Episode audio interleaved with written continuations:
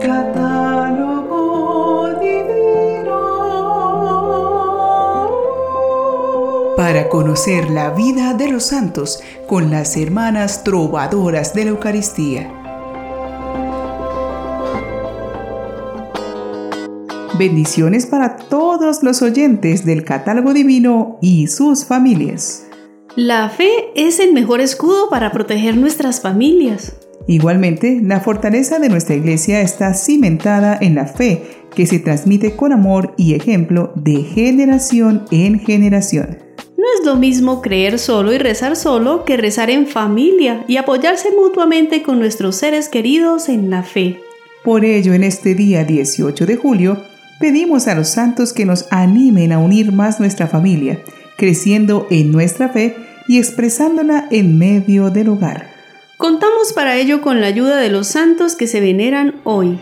Algunos de ellos son San Federico de Utrecht, obispo y mártir. Santa Sinforosa y sus siete hijos, mártires. San Arnulfo de Metz, obispo. San Bruno de Segni, obispo. San Emiliano de Oróstoro, mártir. San Filastrio de Brescia, obispo. San Materno de Milán, obispo. San Rufilo de Forlimpopoli, obispo. Santa Gundena de Cartago, virgen y mártir. Santa Teodosia de Constantinopla, monja y mártir. Santo Domingo Nicolás Dindat, soldado y mártir. Beata Tarcisia Maquif, virgen y mártir. Beato Juan Bautista de Bruselas, presbítero y mártir, y Beato Simeón de Líbnica, presbítero y religioso. Aunque parece imitación de la historia de los mártires macabeos que nos narra la Biblia, en nuestra Iglesia Católica existió una familia que contaba con siete hijos y todos sus miembros sufrieron el martirio. Descubramos la historia de Santa Sinforosa y sus siete hijos mártires. Esta narración comienza con el padre de la familia, Getulio. Getulio nació en la ciudad de Gabio, en Sabina, en las cercanías de Cures, ciudad destruida por los bárbaros. Era un tribuno militar. Cuando fue bautizado, Getulio se retiró del ejército y se fue a vivir en la hacienda que tenía en Tívoli. Un legado imperial llamado Chereale fue enviado a detenerlo, pero recibió el Evangelio y se hizo bautizar. Otro tanto sucedió con Primitivo, que teniendo la misma misión también se convirtió en cristiano. San Getulio fue también llamado Getulio Gaviese por su pueblo natal, donde cerca de allí fue martirizado, como se narra en la Pasio o Historia del Martirio, siendo emperador Adriano. La fecha se ubica entre los años 76 al 138. Así nos cuentan los hechos. Fue atado a un poste con su hermano Mancio y con sus compañeros Primitivo y Cereale y fue quemado. Las llamas, sin embargo, no los tocaron y sus verdugos les pegaron con batones, le rompieron la cabeza y luego lo decapitaron. Sus cuerpos fueron recogidos por Sinforosa, la mujer del beato Getulio, y honorablemente enterrados en el arenario de su propiedad. Del matrimonio de Getulio y Sinforosa nacieron siete hijos varones, cuyos nombres conserva la tradición: Crescencio, Juliano, Nemesio, Primitivo, Justino, Estacteo y Eugenio. La familia vivió en Roma un tiempo, yendo y viniendo a las propiedades que el padre de familia, llamado también Sotico, tenía en Tívoli.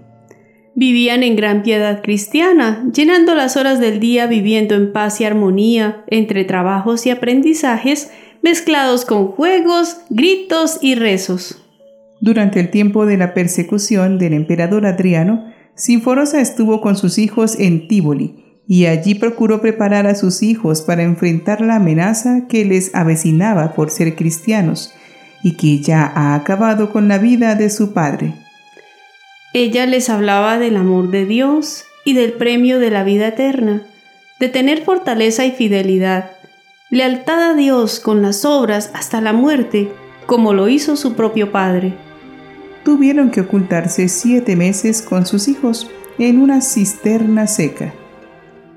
Sin fingimiento inútil, prepara a sus hijos hablándoles del peligro que corren, de los bienes prometidos a los que son fieles y de la confianza en Jesucristo.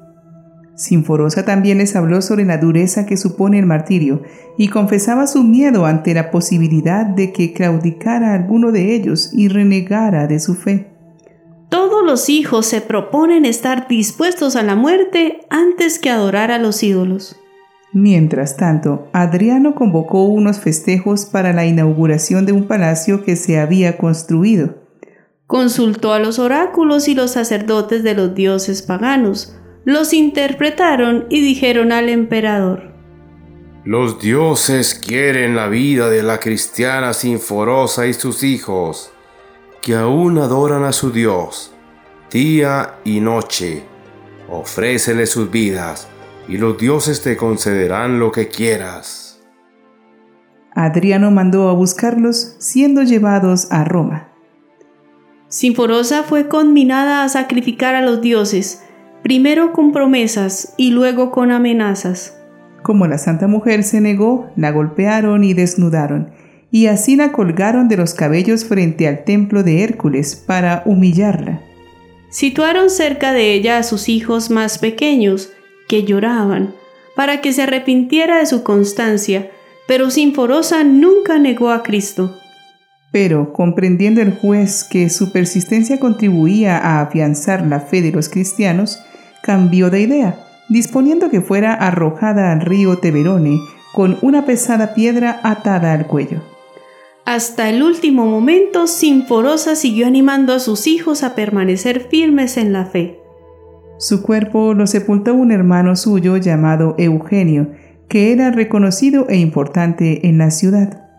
Sus hijos Crescente, Juliano, Nemesio, Primitivo, Justino, Estacteo y Eugenio unos ya jóvenes y algunos aún niños, se resisten firmemente a sacrificar a los dioses y aseguran con claridad ante el juez que se ha ofrecido con promesas a hacerte padre y madre para ellos. No seremos menos fuertes ni menos cristianos que nuestros padres. A los siete hermanos los torturaron de distintas maneras. Entonces es el potro alrededor del templo de Hércules el que entra en juego. A fuerza de ser estirados, les descoyuntan los miembros, pero ellos bendecían a Dios en medio del tormento. Luego vienen los garfios que van rompiéndoles las carnes, y por último, vencido y humillado el juez por no torcer la voluntad de los fuertes y jóvenes prisioneros, manda que los verdugos terminen con sus vidas apuñalándolos. Enterraron sus cuerpos en una fosa común. Se ubica su martirio en el año 138. Cuando disminuye la furia de Adriano a un tiempo posterior de año y medio, los cristianos pudieron dar digna sepultura a los que llamaban ya distinguiéndolos como los siete hermanos, y levantaron una pequeña capilla a Sinforosa. Posteriormente sus reliquias se trasladaron a Roma por orden del Papa Esteban y se pusieron junto a las de Getulio en la iglesia de San Miguel. Siendo Papa Pío IV, se hallaron en la Diaconía de San Ángel de la Pesquería, escrita en una lámina de plomo la información del traslado de las reliquias. Es difícil educar en esta época y más para la vida cristiana. Pidamos al Señor que recibamos la sabiduría para ser buenos padres y guías de los jóvenes y niños, que sepamos educarles en valores. Señor, quiero formar unos hijos valientes y decididos. Dame, Señor, unos hijos humildes, sencillos y conscientes de que sin ti nada son. Ayúdame, Señor, a formar unos hijos que se parezcan a ti, capaces de llegar hasta el sacrificio con esperanza en tu triunfo y en tu resurrección. Hay algo que quiero pedirte especialmente, y es tu gracia para nosotros, sus padres.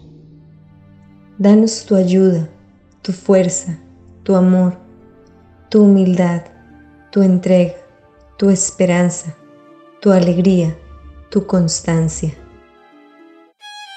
Ya que solo pareciéndonos a ti, viviendo todo eso que queremos y soñamos para nuestros hijos, seremos capaces de despertar en ellos esos ideales.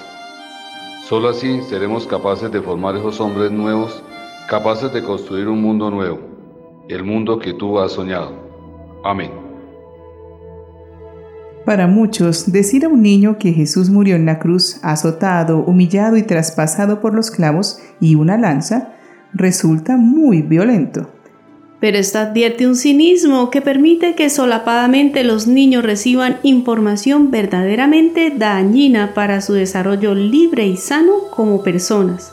Por ejemplo, el bombardeo de un ambiente erotizado, violento, competitivo, egoísta, depredador y lleno de prejuicios. ¿Qué va a quedar en un corazón inocente que recibe tales cosas? Un ser humano sin ganas de vivir que desprecia la vida y que no tiene sueños porque tantas cosas malas no alimentan las motivaciones para salir adelante. Sinforosa no ocultó a sus hijos la dura realidad del cristiano que debe ser firme en sus principios.